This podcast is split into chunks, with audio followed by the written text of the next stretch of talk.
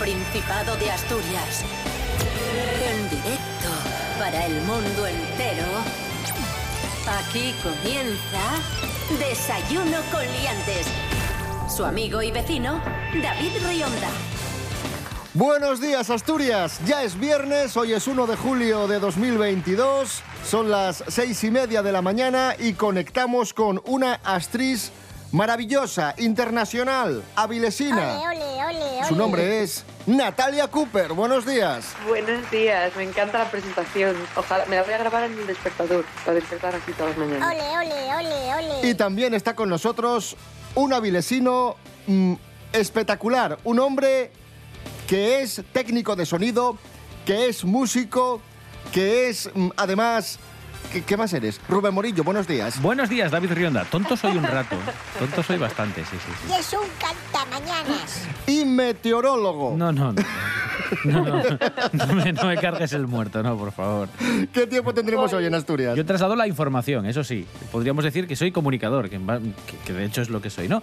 Eh, pues hoy vamos a tener buen tiempo. Os dije que esta semana iba a ser como un poco cebra, iba a ser un día de sol, un día de nubes, lluvia, un día de sol, un día de nubes, lluvia. Pues hoy nos toca día de sol, es lo que pronostica la Agencia Estatal de Meteorología, cielos despejados, brumas ahora por la mañana, pero también temperaturas muy agradables. Eso sí, en zonas del centro va a hacer algo de fresquín, 6 grados de mínima, pero las máximas en las horas centrales del día van a llegar hasta los 25, así que bastante bien. Y con sol, ¿qué más quieres?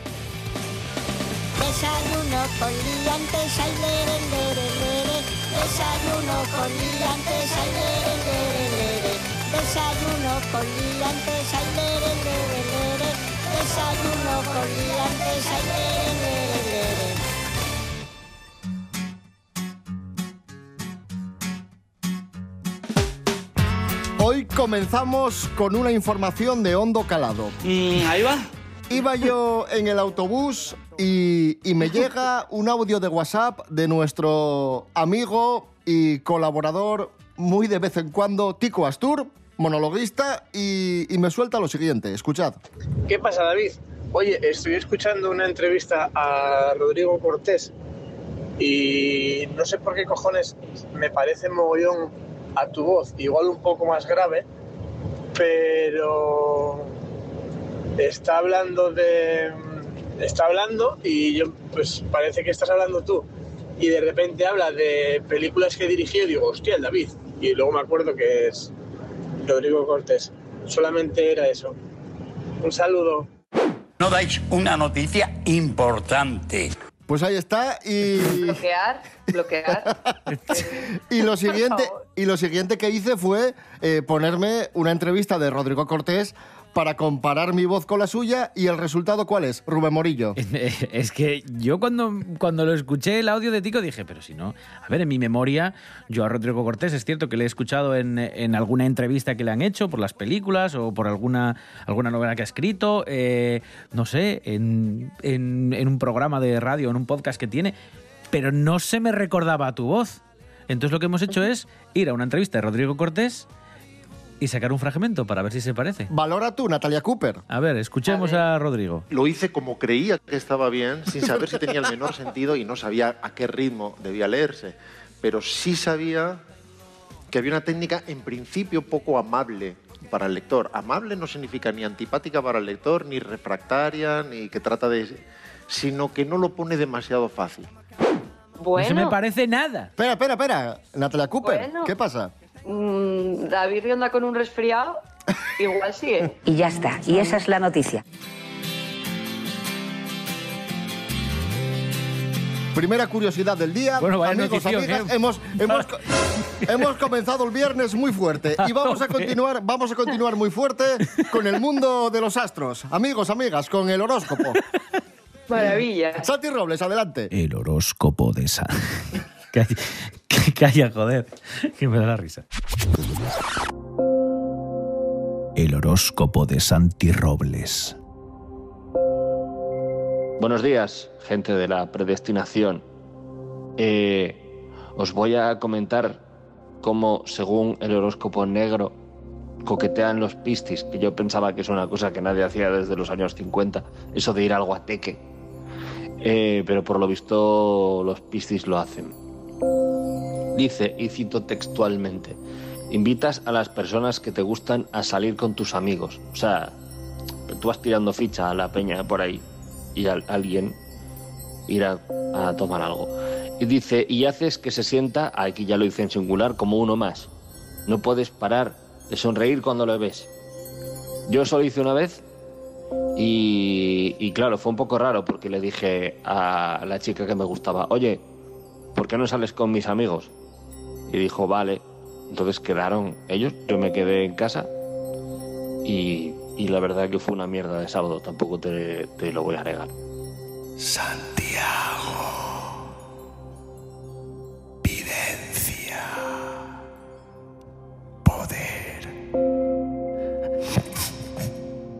Gracias, Santi Robles. Esto es Desayuno Coliantes en RPA, la radio del Principado de Asturias. Hoy es 1 de julio de 2022, viernes.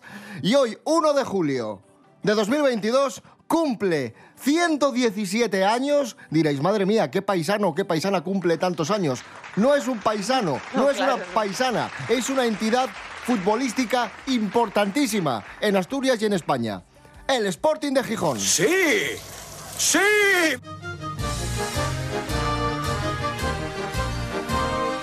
Un 1 de julio de 2022, de 1905, en Gijón se fundaba el Real Sporting de Gijón. Rubén Morillo. Sí, la historia del Sporting comienza, bueno, un poquito más adelante, porque sí que es cierto que se funda unos meses antes, pero empieza a andar en agosto de 1905. La crea un joven de 14 años que se llama Anselmo López, muchos lo conoceréis por ser el creador de- del Sporting de Gijón.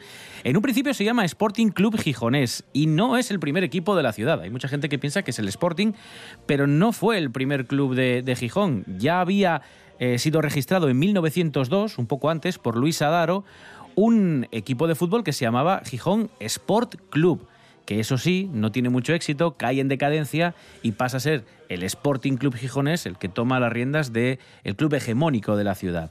Hasta el punto de que el rey Alfonso XIII acude a Gijón a participar en la Copa del Rey de Vela, que organizaba el club de regatas, y acepta la presidencia de honor del equipo de fútbol de Gijón, que pasa a llamarse Real Sporting Club Gijonés. Hay una cosa curiosa del Sporting de Gijón y es su campo, que prácticamente tiene eh, más hechos históricos que el propio club. No digo que el club no sea importante, pero es que el Molinón, como muchos sabréis, es el estadio más antiguo de España y no solo fue un estadio de fútbol, sino que fue pues lugar para muchísimas cosas. Fue un almacén de automóviles, fue un almacén para animales, un recinto para animales. Fue el primer estadio de toda España que fue eh, cubierto al 100%, que toda la gradería estaba eh, cubierta. Eh, el nombre, como muchos supondréis, se debe a un molino muy grande, a un gran molino hidráulico que había en esa zona, movida por las aguas del río Molín, que es un afluente del Piles. Y bueno, aparte de haber acogido eh, los encuentros más famosos de todas prácticamente las disciplinas o las categorías futbolísticas, es, eh, como muchos recordaréis, sede del Mundial de España 82.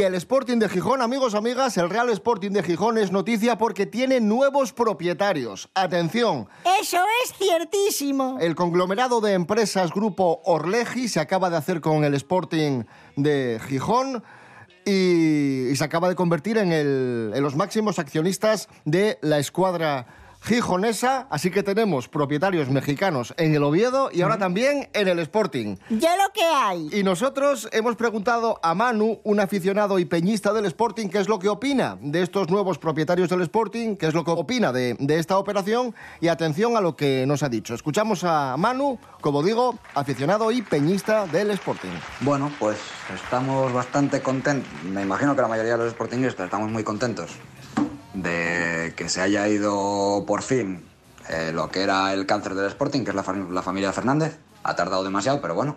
Lo que pasa que, bueno, eh, nosotros, por ejemplo, la peña en la que yo estoy, lo que llevamos pidiendo mucho tiempo es que el Sporting vuelva a las manos de quien tiene que de quien es su verdadero dueño, que somos los socios. O sea, lo que estábamos buscando es un, un accionario popular y lógicamente pues esta operación lo dificulta muchísimo más. Ya es bastante difícil desde que en los años 90 entró todo este rollo de las sociedades anónimas deportivas.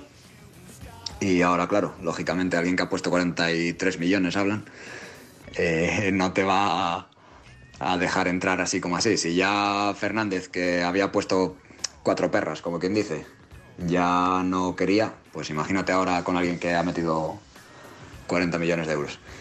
Aparentemente tiene buena pinta, pero claro, lógicamente es como cuando te echas una novia. El primer día está todo muy guay. Habrá que ver cuando pase un poco de tiempo, a ver si el cáncer se extirpó del todo o si tenemos metástasis mexicana. Ahí estaba Manu, este aficionado y peñista del Sporting, optimista, moderadamente optimista.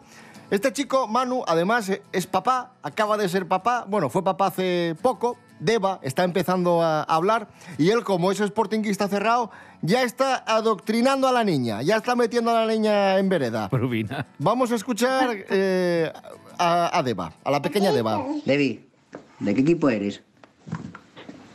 El Don Y... Casi. Ponlo, ponlo otra vez, a ver, a ver. Y le cuesta todavía, ¿eh, Prubina? Debbie, ¿de qué equipo eres? El Don Es difícil, ¿eh? Falta Claro, un poquitín, sí, sí. falta un poquitín, pero ahí está, ahí está. Qué maja. Ponemos música a este desayuno coliantes de 1 de julio de 2022. Eh, llevamos un rato hablando del Sporting de Gijón, así que vamos a escuchar un poco eh, una canción que representa a Gijón, que toca muy de cerca el sentimiento de los gijoneses. Es el Gijón del alma, interpretado por... Chan, chan, chan. Vicente Díaz. Oye. Maravilloso.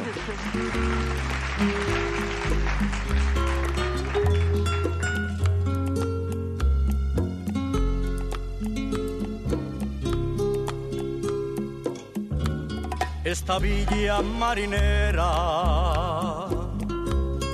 de mi tierra asturiana, donde las olas del mar te despiertan de mañana, tiene magia y tiene encanto, tiene embrujo y alegría tiene marcha por el puerto y por la calle Es el Gijón que quiero y que tanto adoro. Es el Gijón que en sueños es un tesoro.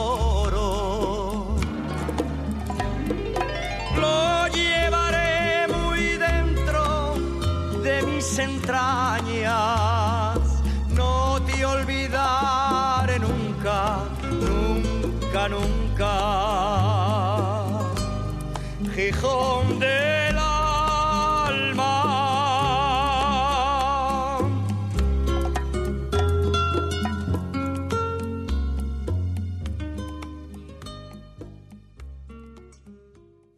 La voz en la noche en Asturias se llama Marcos Vega. Buenas noches, sean bienvenidos al espectáculo de la radio. Enseguida. Escucha RPA esta noche, y mañana, y pasado, noche tras noche. Un repaso a la actualidad de la jornada en Asturias con la mejor opinión, con los mejores colaboradores. Con la zona rural, ¿no? ¿Sabes que Asturias ahí está construida? Información, análisis, periodismo en estado puro. Noche tras noche, de lunes a viernes a las 9 de la noche en RPA, la radio del Principado de Asturias. La nuestra. RPA, RPA, Radio del Principado de Asturias. En Avilés, 101.4. De- de- de- desayuno con liantes. Seguimos en Desayuno Coliantes en RPA, la radio del Principado de Asturias, la radio autonómica. ¡Ay, qué bonita historia tenemos ahora! Bonita mm, y triste a la vez. No jodas. Un músico no puede evitar que se le caigan las lágrimas al trabajar en la boda de su exnovia. Uy, uy, uy, uy, uy. Esto ha sido viral, amigos, amigas. Se llama Brian Rodríguez, joven músico. Pobre hombre. que tuvo que trabajar en la boda de su exnovia y de repente se puso a llorar. ¿Y qué pasó? Hombre, Apareció, esto, esto sucedió en México y apareció su ex suegro y le trajo eh, bebida y, y vamos, le dio, Hombre, claro. le dio un abrazo. Bueno. Digo, yo no tenía otro otro compromiso ese día, no sé. Es que era Eh, parte, era parte de un grupo. Bajar a Polpán. Era parte de un grupo bastante, bastante amplio. Este hombre tocaba los vientos, creo que tocaba el trombón en concreto, por lo que se ve en un pequeño vídeo que ha subido a redes sociales. Entonces me imagino que se encontró el pastel cuando llegó allí con el resto de sus compañeros. Pero qué bajón, lo de, de verdad, yo no sé. Bueno, a ver, no es que tenga yo nadie con quien tal, pero vaya mala situación, ¿no? ¿A ti no te ha Pobre pasado esto, no, Natalia? Eh, no, no, a mí no, la verdad. Un poco lo mismo nos da que nos da lo mismo. Soy yo y le empiezo a cantar canciones chungas para arruinarle la boda. Fíjate lo que te digo. Es que tú tienes muy mala sangre, David, to- las cosas como son. Soy mala gente. Rencor, man. Sí. Robert Rencor. Soy Robert Rencor. Se vuelve malo.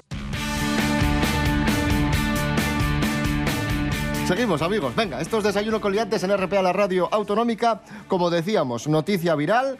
Un chaval, un músico que toca en la boda de su exnovia y se pone a llorar.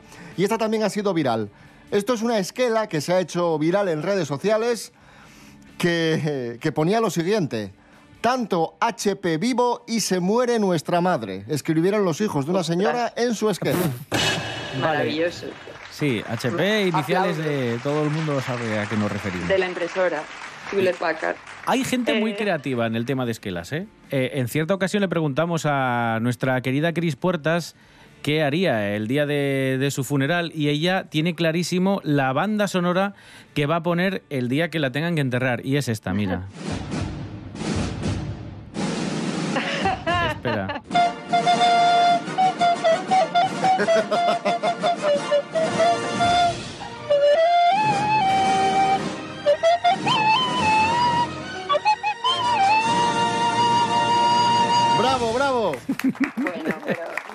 Maravilloso. Pero eso también lo tengo claro yo. Es que no es lo mismo la, la música que la esquela, hombre.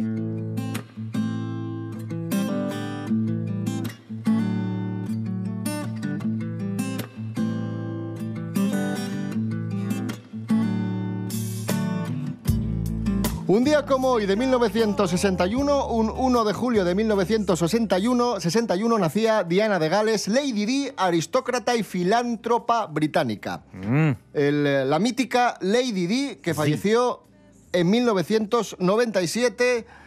Rubén Morillo, muy, muy rápido. Eh, ya Uf. sabemos que murió en un accidente de tráfico, pero fíjate que han pasado años y la gente sigue diciendo, pues esto a mí... Algo pasó aquí. Algo aquí pasó raro. A Sí, ver. sí, 31 de agosto de 1997. Ese accidente eh, en París. ¿Cómo decirlo? Vamos a ir directamente, porque bueno, y sabemos lo del accidente, pero vamos a ir a la conspiración pura y dura.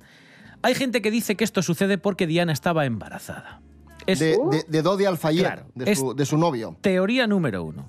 Teoría número dos, que Diana creía que la corona la iba a matar. ¿Vale? Y entonces, pues antes quitarse la vida que que la maten. Un poco raro esto, ¿eh? Bueno. También que los paparazzi hicieron algo para que el coche se estrellase intencionadamente. Esto se ha hablado también bastante, que iba muy rápido y todo este tipo de cosas, y que si había un motorista, bueno, en fin, muchas cosas. Eh, otra más, que el conductor, Henry Paul, fue el que causó intencionadamente el accidente, por distintas causas. Yo os voy a dar los titulares y, los, y- y- y- y las posibles teorías. Otra más, que algo o alguien había manipulado el Mercedes en el que viajaba Diana, también con la clara intención de hacerla desaparecer. Que había algo o alguien. como destellos que, eh, brillantes Voldemort. y vehículos extraños en la carretera. Aquí se refiere a que alguien se pudo cruzar o alguien intencionadamente también sacó el coche de la carretera. Otro que la atención médica de Diana fue saboteada deliberadamente, que alguien quería que no se pudiese salvar o que tuviese pocas opciones de, de- de que lo hiciera. Y lo que ejemplifica esto es que a día de hoy, como veis, hay muchísimas versiones y hay gente que sigue dudando y entonces cada dos por tres aparecen teorías que pueden apuntar, pues eso, a que el coche fue manipulado, a que alguien se cruzó, a que alguien tenía intenciones claras y se... Pues no lo sé. Lo saboteó de cierta forma desde los médicos hasta que si el guardaespaldas, etcétera, etcétera. Pero sigue sin estar del todo claro. A pesar de que la versión oficial dice lo que dice.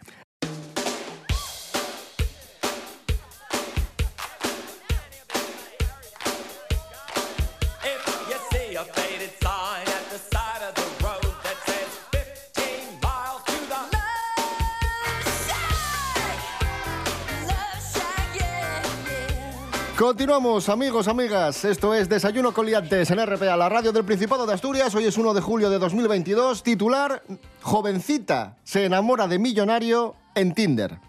Unos dicen que es amor verdadero, otros dicen que está con él por les perres. Romaina JP, adelante, cuéntanos. Muy buenos días a todas y a todos. Esta semana os traigo una noticia mm, que nos llevará al eterno debate de el amor y la diferencia de edad. Una pareja llamados Luke y Win, eh, británicos, se conocieron por Tinder. Él tiene 56 años y ella 23. Eh, sí, se sacaron la friolera de 33 añazos. Y otro pequeño dato es que él es súper mega millonario. No sabía yo que había millonarios en Tinder, o sea, ¿dónde? Eh, bueno, ante esta diferencia de edad eh, y los millones en la cuenta bancaria del hombre, pues mucha gente mm, se ha puesto a opinar que ella es una cazafortunas, que solo le interesa su dinero y demás. Mi opinión es que la edad pues no tiene por qué ser eh, algo malo, la diferencia de edad eh, y demás, mm, o que nos eche para atrás este, este tema. En el caso concreto de Lucky Win, pues a ver, yo no los conozco, ni los he visto para saber si es amor, es interés o es obsesión. Pero lo que sí que tengo claro es que el amor en sí no tiene edad. Y bueno, ya por último y para terminar, también decir a esa gente que opina que si Win es una aprovechada, que si Luke es un pringado que se deja utilizar por ser millonario y demás, mm, métanse en su vida, ¿vale? No está bien opinar de las relaciones ajenas, sobre todo si no los conoces y principalmente porque a nadie le gustaría que se lo hiciesen y porque nadie es ejemplo de nada. ¿Vale? En todas las cosas cuecen habas. Y con esto y un bizcocho me despido hasta la semana que viene. Un besito.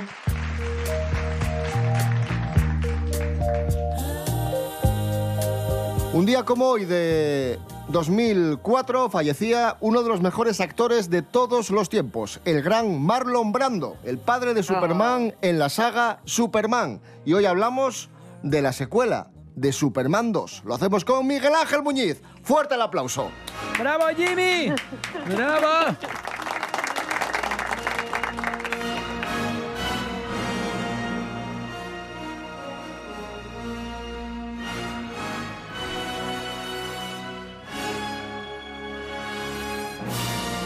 ¿Qué pasa, Miguel Ángel? Muy buenas. Muy buenas, ¿cómo estáis? Pero esta película tiene una historia un poco rocambolesca porque se cambió de director. eh, hay, hay aquí una- hay aquí un batiburrillo muy importante, ¿no? Sí, a ver, es que se rueda a la vez que la primera. Richard Donner rueda las, las dos simultáneamente. Lo que pasa que, bueno, llega un momento que el presupuesto se excede tanto que los productores le dicen, mira, mira, eh, vamos a parar, empieza a editar la primera que ya está todo rodado y luego ya eh, te pones si quieres a terminar la segunda, porque necesitamos ya que empiece a haber algún tipo de beneficios eh, para, para compensar, digamos, ¿no?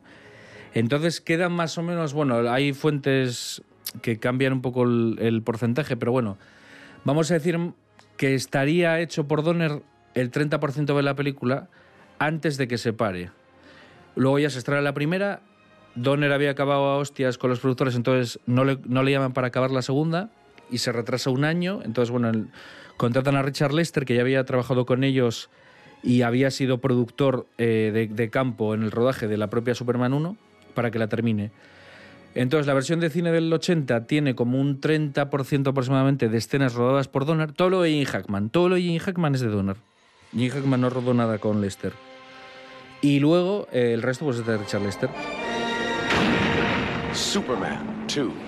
The adventure continues with the three villains from Krypton. Each one with the same powers as Superman. Quizás la primera lo que no, había era una lucha así espectacular. Por ejemplo, una cosa más épica eh, luchando por la ciudad, ¿no? Digamos, ver más lo que es el rollo de cómic, de la espectacularidad y tal, ¿no? Y en la 2, pues bueno, está bien, ya se enfrenta con estos enemigos que ya no es Les Luthor, ¿no? Con sus chistes y tal, sino que ya son como amenazas más grandes. De tú a tú, porque tienen los mismos poderes que Claro, y- Superman. y, y además son tres. Entonces, yo creo que eso está muy bien y ya da pie a hacer una película donde ya no tienes que contar el origen del personaje, ya puedes hacer una aventura más, más directa, digamos, y los personajes ya están presentados, ya están desarrollados, y eso siempre es una ventaja. Pero a mí siempre me da la sensación, a pesar de que en las partes del Lester, en la 2, también se nota que, es, que son de él, porque tienden sobre todo al, al tipo, digamos, cómico y tal, ¿no? A hacer chistes, gags. Pero me parece que en general está bastante bien equilibrada la del 80, está bien. Y técnicamente, pues está muy bien hasta el punto de que por mucho que ahora siempre quieran lavar la imagen del personaje y decir, no, no, no, esto, por ejemplo, con lo que hace ahora Zack Snyder ¿no? y Henry Cavill, pero es que, por ejemplo, en El Hombre de Acero vuelve a meter al general Zod de villano y a los dos que van con él. Son a- los mismos. Y, Es, y es la misma es la misma pelea, lo que pasa que en este caso pues vemos más ruido, los edificios explotando mucho más y todo como más a lo grande y con los efectos digitales de ahora, pero es lo mismo.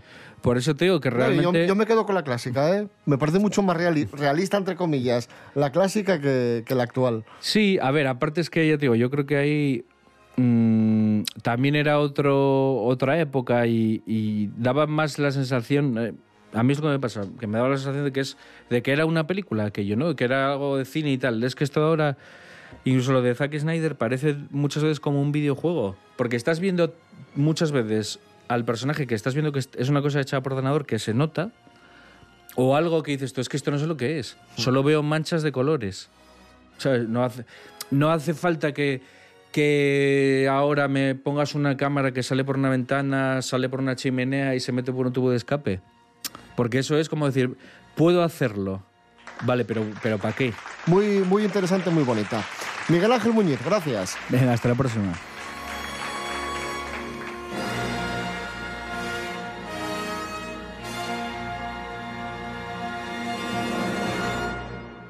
Y antes de irnos, amigos, amigas, la agenda de fiestas de Prado, las fiestas de Prado que vamos a poder disfrutar este fin de semana en Asturias. Gloria Serra, buenos días. Este fin de semana merece una investigación. Miles de personas tienen previsto disfrutar al máximo. Y es que hay muchas fiestas. Por ejemplo, en Piedras Blancas, que tiene un fin de semana de infarto con Revolver, Orquesta Panorama, Tequila, Drunken Buda, La Frontera, Jan de Cubel y muchos artistas más. También hay fiestas en Castillo, que cierra las celebraciones de San Pedro con Gallega Estéreo y Cuarta Calle. Pero fiestas hay más, hay muchas más. La Festona de la Espina, con Asia, Cayena y Dúo Fusión. Los Esconxuraos de Llanera, con Dominó, Desacato, Sidoní y Capitol. En Porcello con Pasito Show y Guaycas. También las fiestas de San Antonio en Fitoria, las de Pumarina en Gijón, las de Collado en Siero y también las de Santa Eulalia de Carranzo en Llanes. Miles y miles de canciones sonarán, pero ¿por qué tantas celebraciones? ¿Por qué tanta felicidad? Como siempre, no lo sabemos. Lo que sí sabemos es que seguiremos investigando.